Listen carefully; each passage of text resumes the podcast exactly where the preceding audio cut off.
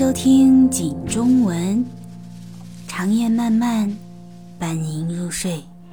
看나입니다청취해주셔서감사합니다겨우서른三十而已第四集。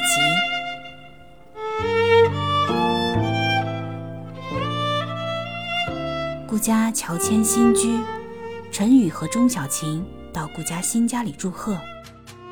陈宇。 爱鱼成痴，这次他送给顾佳佳的礼物也是鱼。顾家席间借打趣儿子徐子言的机会，向陈宇要当爸爸贺喜。陈宇笑容非常僵硬，他眼神复杂的看了看钟小琴。宋东湖带女友来王曼妮店里消费，看着王曼妮热情的为女友服务。宋东湖嘲讽地说：“王曼妮明明可以成为宋夫人，享受别人的服务，现在却要为宋夫人服务。”王曼妮对宋东湖的嘲讽不气不恼，不卑不亢，反而热情地帮宋东湖的女友推荐衣服同系列的皮鞋和皮带。宋东湖心中苦不堪言，因为王曼妮告诉他，光衣服。就得四五万。宋东湖最后哭丧着脸结账走人。回到家，陈宇就与钟小琴摊牌。他质问钟小琴：“今天去顾家家里暖房，是不是他故意的？他跟顾家一唱一和打配合。而且他说，上次钟小琴从手术室里离开，是不是也是故意的？”钟小琴没好气儿地承认了，陈宇急了，他激动地说：“当父母责任重大，他根本没想好，这个孩子他不想要。”许幻山和顾佳在回去的路上讨论钟小琴怀孕的事。许幻山不解陈宇为什么不想要孩子。正在开车的司机陈旭是陈宇的弟弟，他听到嫂子怀孕的消息。又惊又喜。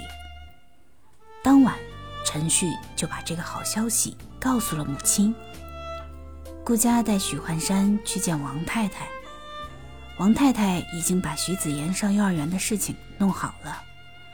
王太太拿出幼儿园入园表格，她直白的让他们在家长能为幼儿园做什么一栏里填一年一场烟花秀。王太太说什么？面试都是虚的，这一点才是实实在在的。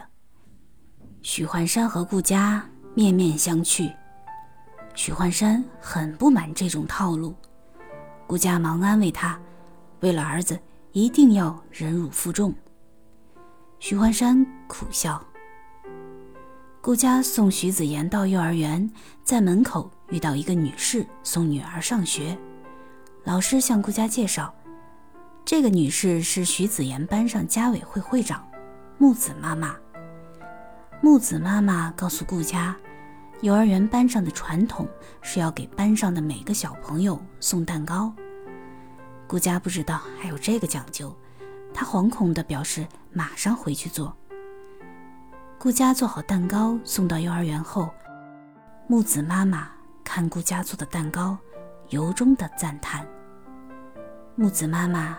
让顾家以后多听自己的，顾家忙不迭地答应了。在幼儿园的美食会上，顾家做的蛋糕引起每个家长和老师的赞赏。然而，就在这时，一个叫楠楠的小朋友癫痫发作，突然倒地，小朋友们一个个吓得惊叫。很快，木子妈妈组群的家长群里就有家长提议。让楠楠退学，以免再次吓坏其他小朋友。顾佳却在群里理性的分析了癫痫的原因，他表态让楠楠留下来。